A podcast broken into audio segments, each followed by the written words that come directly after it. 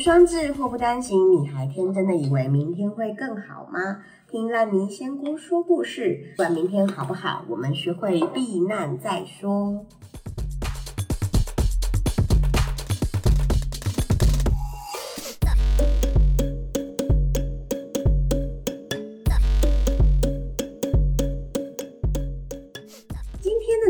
题是无性生活如何改善。哎呀，我们终于又要讲到这一块了。没有啦，我们上次明明就已经讲过渣男跟打炮的事情。其实这延伸主题就是，你觉得情跟爱可以分离吗？情跟爱可以分离吗？嗯，因为我刚刚想到，其实很久以前有人问过我这个问题，就是在我十七岁的第一个男朋友，他问过我这个问题。但他的原文是：你觉得大便跟尿尿可以分离吗？就是你会先大便还是先尿尿？然后我们讨论完大便跟尿尿之后，他才问我性跟爱可以分离？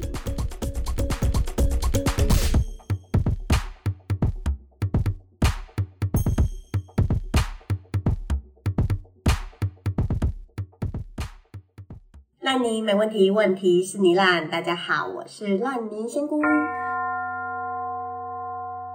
我们今天要来讨论的是，有个家伙呢，他跟他女朋友在一起四年了，就是他们交往四年。我觉得大家现在应该会一直看着我的猫，不会看我。哦，没关系，这样也好。好，呃，他们已经到了呃论及婚嫁的地步，然后平常相处的很好，很有默契，生活也都蛮幸福的。但是 everything has a but，但是他们到呃大概交往第三年的时候，其实男生就有发现他对他女朋友的欲望已经下降许多许多，我也不知道到底是多多。然后他们就开始呃比较少亲密接，就是比较少比较少上床，因为人家有交往，所以我不想打这样打炮。对，哦，凹咖 这个词是从我表妹身上学到的。就是他有一次在讲凹卡，然后我就想了很久，然后才觉得，嗯，他应该是在讲这件事情。对，然后我表妹长得超正的。好，anyway，呃，总而言之呢，他们到了三年的时候，发现就是比较很少亲密的那个接触，然后到了最近，也就是到第四年的时候，他们已经没有什么兴趣可言了，就是已经没没有在，嗯，你知道的。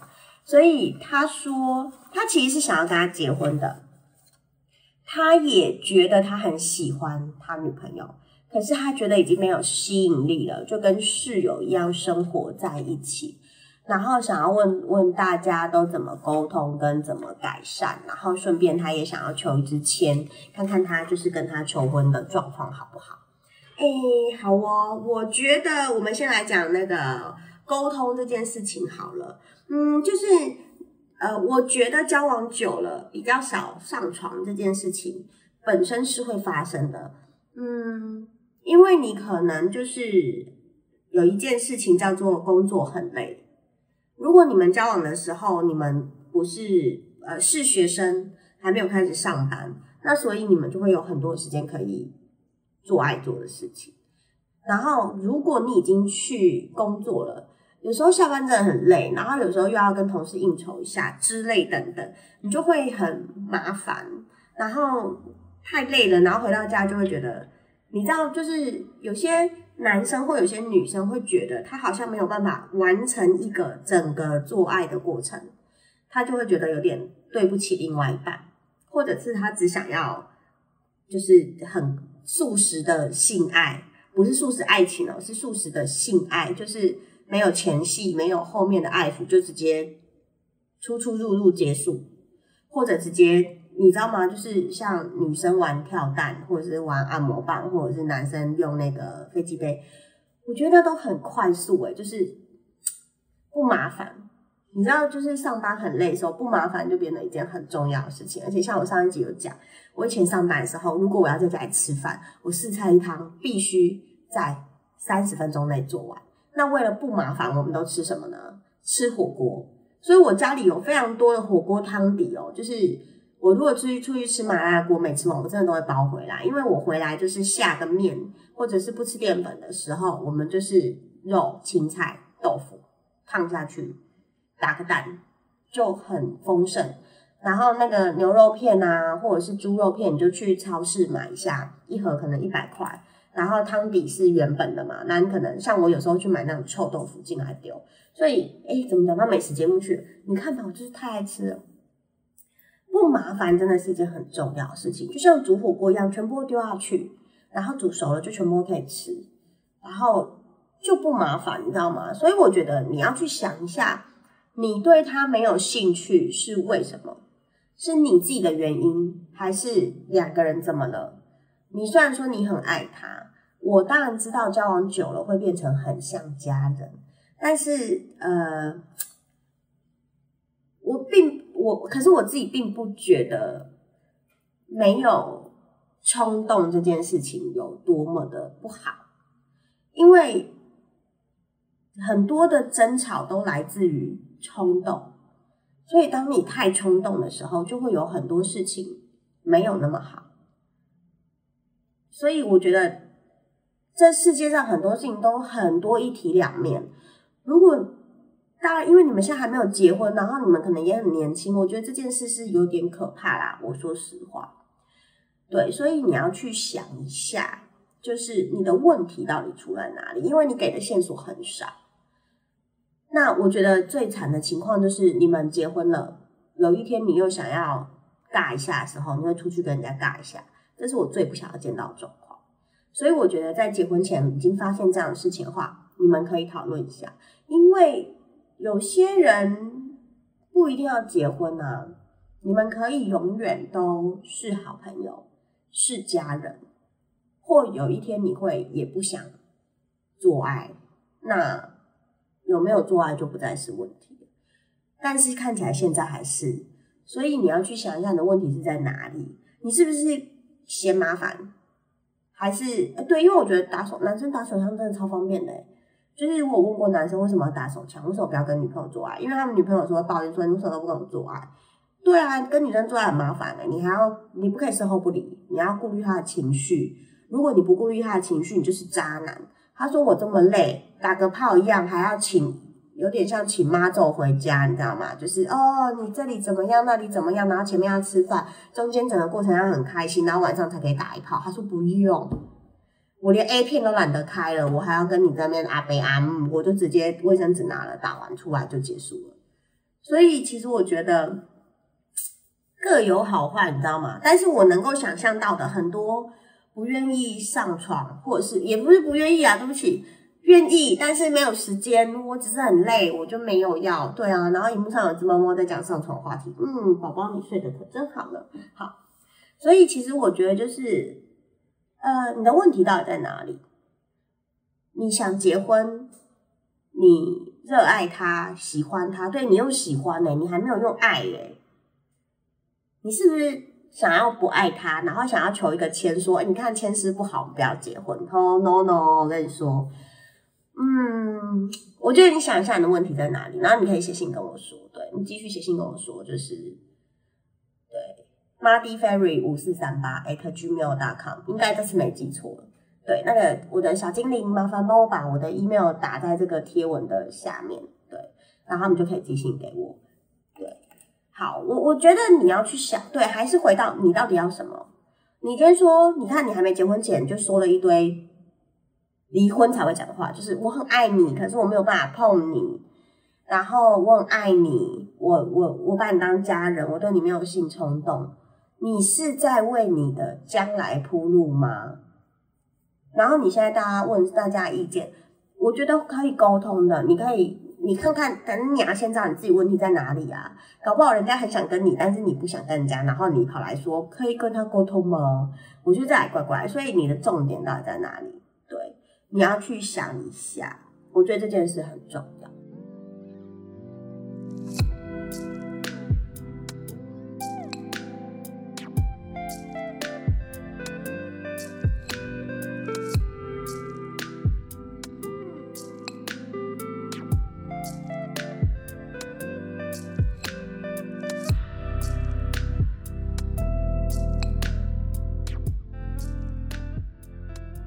去把我们的阿迪亚转过来啊，让他，他名字叫猫弟，他是我们的董事长，对，然后就是让他可以看着镜头，这样应该大家会比较有趣啊。有猫就给赞，对吗？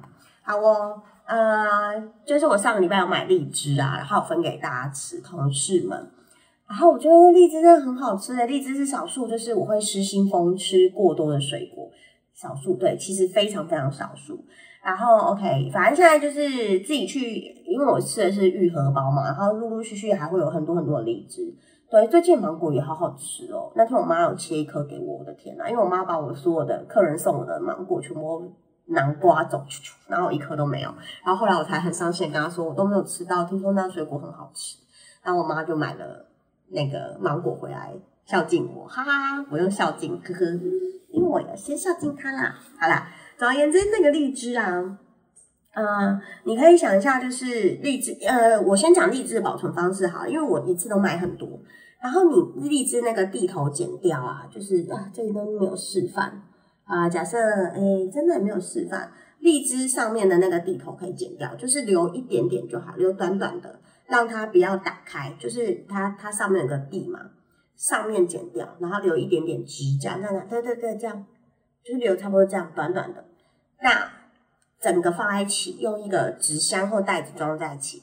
然后如果你是买一整盒礼盒的，它不是会有那个海绵吗？你海绵就是沾水，然后弄湿之后稍微拧干，让那个海绵还是有水的情况覆盖在那个荔枝的。我说的水不是会滴下来的哦，就是。这一块海绵含水，有有水润，但是不会滴水。稍微拧过，放上去，箱子盖起来，冰进冰箱，这样可以保持很久。这个是比较好的保存方式，因为它的纸盒会湿湿吸湿气，然后放在冰箱，然后那个会保湿，所以你的荔枝就不会不好吃。对，然后所以你就可以自己就是去买来好好保存，然后。呃，吃之前可以清洗一下，我觉得比较干净。然后像我妹吃法，就是她男朋友就会把荔枝剥好，然后去壳，然后冰到冷冻库，他下班的时候就可以吃荔枝冰。我觉得这个吃法也很棒，但是我们家的人并不会遵从我想要完成这件事的梦想，对他们不会不给我吃的，没有问题，没关系，因为毕竟这这个这个对象是我自己选的，唉，就这样。好难过，没有啦，其实，嗯，但是我还蛮想吃吃看荔枝饼的，可惜就是，不然叫我妹夫不给我吃好了。好，哎，这样我会不会被骂臭婊子啊？没有，我跟我妹夫很好，而且是都在我妹面前哦。对，总而言之就这样。而且我现在要讲的其实很重要，就是荔枝的热量超高哎，荔枝的热量每一百克啊会有五十九大卡，一百克大概九颗到十颗左右。然后荔枝的糖脂很高，因为我就是长期减肥嘛，就是自己心里幻想自己在减肥。荔枝的糖脂每一百克是十八点一，其实也是很高的。然后荔枝的 GI 值，GI 就是升糖指数，荔枝的 GI 值是七十。然后一些常见的水果，例如杨桃是三十，莲雾是三十二，水蜜桃是五十八，樱桃是三十七。番茄是三十，柿子是三十七，葡萄是五十，葡萄柚三十一，芒果四十九，芭乐三十一，苹果三十六，奇异果三十五，香蕉六十一，凤梨六十五，哈密瓜六十七，香瓜六十八，好来哦，西瓜八十，好，所以从这个排行哦，还有一个木瓜三十。所以从这个排行榜里面看到几件事情：如果你想要减肥，但是你想要吃水果，第一个木瓜三十，番茄三十，杨桃三十，芭乐三十一，葡萄柚三十一，莲雾三十二。我觉得我好像在报六合彩号码。好，那我们来报一些高 GI 高 GI 的，西瓜八十。然后荔枝七十，接下来香瓜六十八，哈密瓜六十七，凤梨六十五，香蕉六十一，接下来水蜜桃五十八，这些都蛮胖的。哎，我没有想到芒果居然比哈密瓜跟凤梨瘦，哎，哈密瓜还稍微可以理解，我以为凤梨会比较胖，结果居然是。啊，对对，哎，不，我说我以为芒果会比较胖，结果芒果居然比凤梨瘦，凤梨比较胖，好夸张哦。好，总而言之，水果不要过量。曾经有人跟我说，你一天需要的水果的量大概就是樱桃三颗这种范围，所以你们就自己去抓抓看。因为其实我平常不太吃水果，因为就是糖脂的问题，对我来讲，糖脂就是癌症的养分，所以我觉得基于我身体状况，我觉得就不要再吃甜的东西了。好，所以呢，什么东西喜欢吃没问题，吃一点儿就好了，不要物极必反，不要过量食用。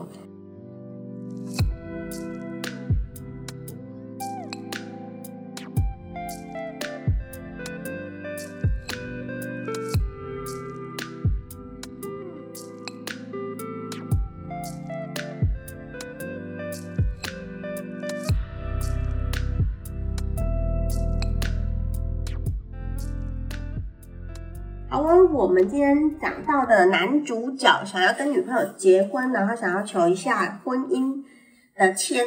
好哦，我们抽到的是庚子签，庚子签的挂头是蔡君魔做陈山师。蔡君魔做陈山师这个挂头出处，因为查不到典故了，因为查不到典故，所以他借用了另外一个挂头，叫做正德君系李凤姐。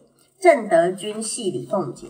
然后出自《游楼戏凤》，那这个正德君呢，其实是明朝的明武宗，然后假扮平民为服出巡去玩的时候，认识了龙凤酒店的李哎李龙，他在这篇故事里面是写李龙酒店的李凤姐。那其实这个故事很有趣哦。很早很早以前有首歌叫做《戏凤》，戏凤就是在讲这个桥段，就是郑德军他到了酒店，以前的酒馆餐酒哎餐酒馆物库哎，反正就是以前那个电影里面那种小吃的酒店，然后就是里面的掌柜小姐就是李凤姐，他哥哥叫李龙，然后哥哥就是去乡下收账，然后所以就没有在家，没有在店里就。只有李凤一个人在处理那个电务，然后那天郑德军就去了，然后他看到李凤就觉得很漂亮，很喜欢，然后就赶上冲敌就对了，然后就是才会有《戏凤》这首歌。那你们可以上网找一下《戏凤》，我觉得蛮有趣的。对，然后整个故事就是当时啊，因为那个明武宗。他在十二年的时候，中秋节过后，他带着江彬，江彬是他的大臣，跟两个贴身太监，他们就偷跑出去京城，然后赶了一辆车，就跑到宣府这个地方去。那江彬因为他老早就在宣府建了一个豪宅，这个豪宅叫做镇国府地，那就是给明那个明武。中去的，就是正德去的，好，所以他就在里面放了一百个美女，上百个啦，anyway，然后环肥燕瘦，各具风姿，然后武宗到了这里之后，很快就沉迷在其中。你知道这些美女跟宫里的不太一样，就是诶，野鸡的概念，野花的概念，路边的都比较有趣，因为你在皇宫里的通常都是呃贵族世家，或者是呃民。就是那种书香世家，然后他们都有一些身份地位，他们的父母都有一些身份地位，所以他们通常都会比较知书达理一点。所以呢，在乡间的这些美女，因为她也不是谁，所以他就很放得开。所以武帝武宗呢，就觉得这些女孩子一点都不娇柔不做作，好，他就玩得很开心。所以他每天就在那边。乐不知返，然后每天都在那边莺莺念念，然后每天都在那边酒池肉林，对，好，所以他就是玩的很爽。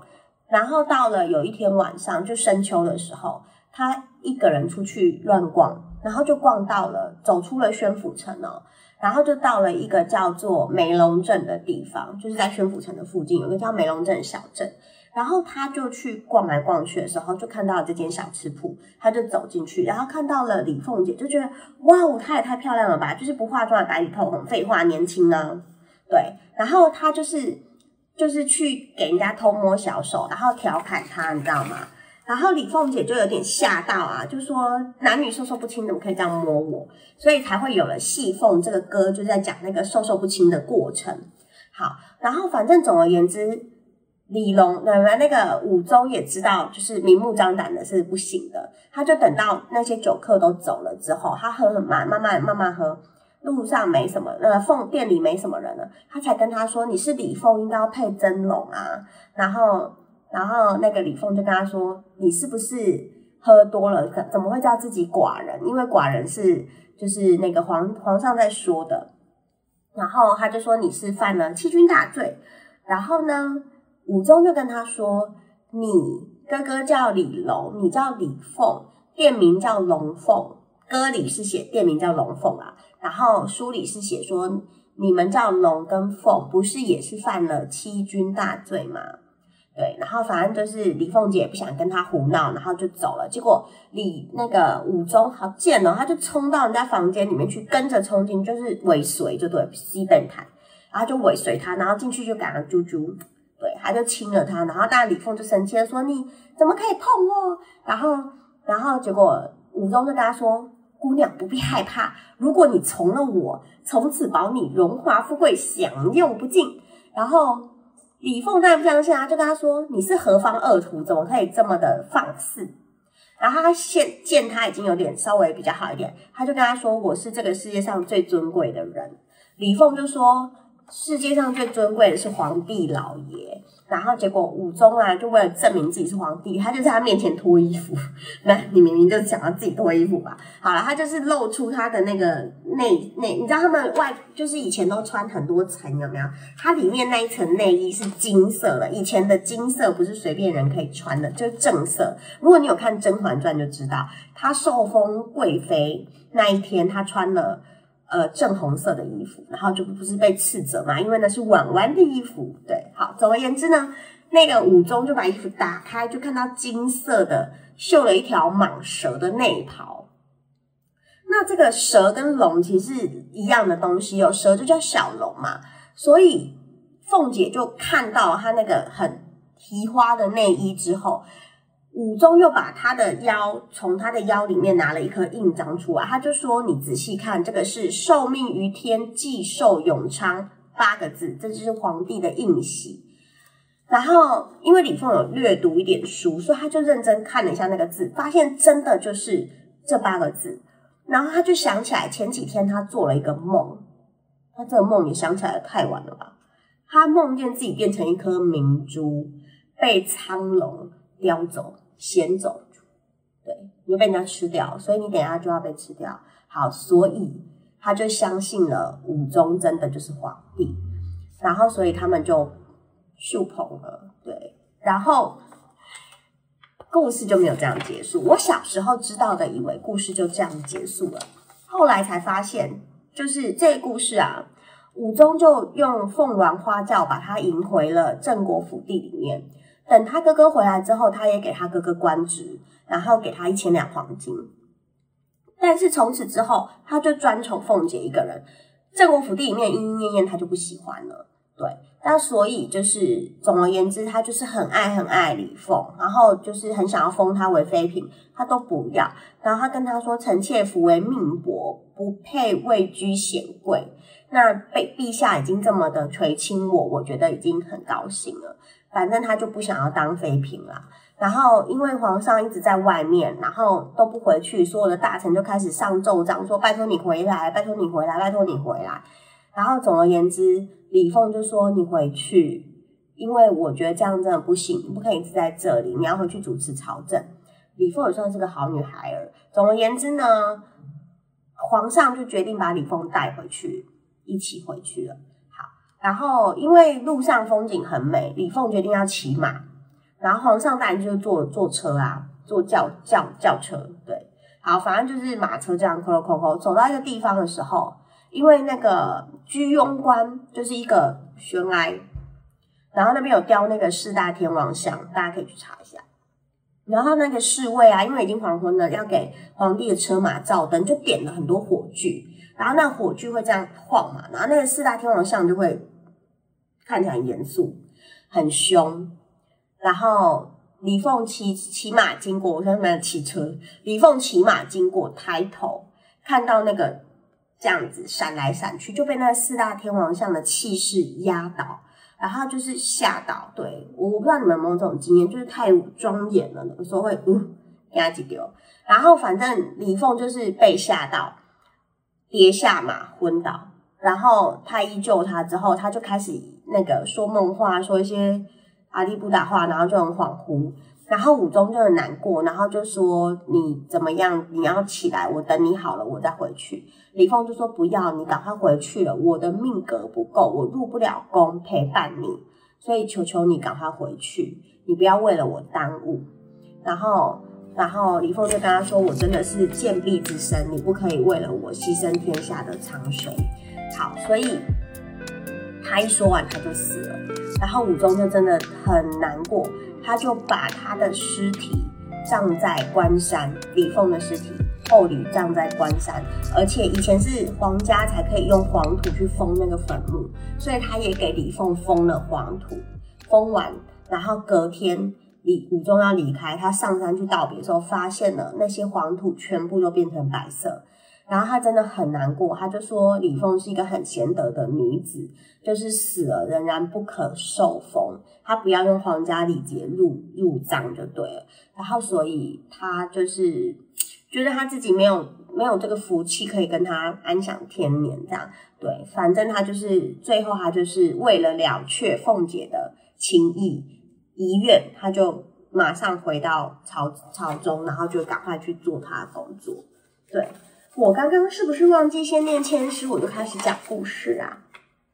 好的，这首千诗啊，嗯，挂头叫做蔡君谟作陈山诗，但他借的是那个凤姐他们的典故哦。然后这个故事我很喜欢，所以讲的长了一点儿。好，千诗的内容是这样的。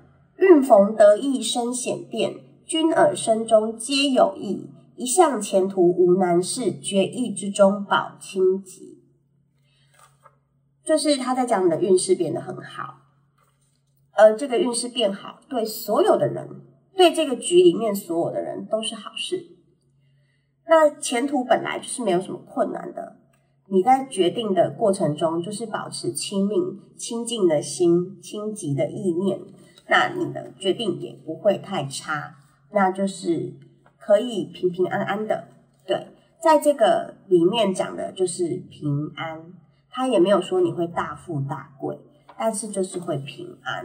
所以我觉得求到这支签其实很不错，因为在这个局里面，就是如果你求签，你的家人啊，你的谁谁谁，你的跟你有关的人，跟这件事情有关的人，基本上运势都平平的，不错，不会有什么。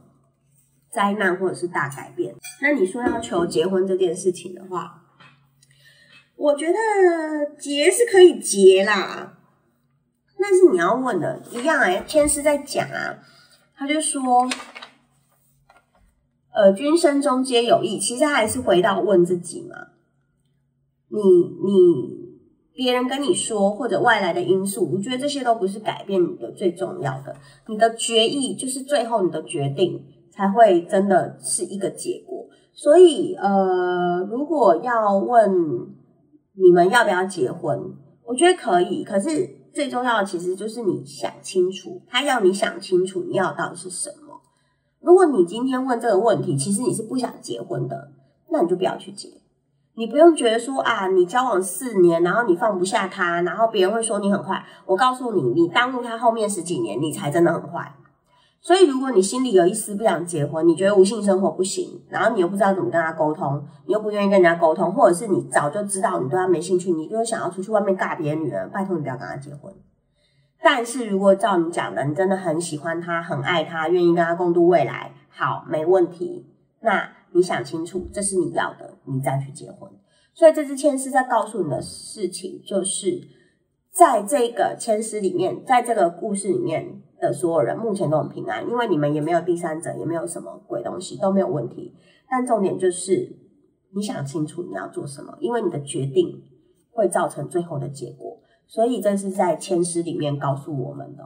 那因为你给线索很少，所以我会说，嗯，想清楚，顺其自然，想清楚，什么事情都会有办法。这个办法不一定是最好的、最棒的、最完美的，每个人都开心的结果，但是他一定有办法可以解决。假如你不想结婚，你可以好好跟他谈，与其耽误他几年，不要耽误他一辈子。如果你想跟他结婚，那你去想，今天到底是为什么结束了这个亲密关系？那有什么方法可以回复，继续做爱做的事情，或者以后也是很少，可能一年四大节日这样子，我觉得也没有什么问题。这个频率只要两个人 OK，我觉得就 OK。所以不要把呃，我觉得性跟爱可不可以分开哦？呃，我觉得。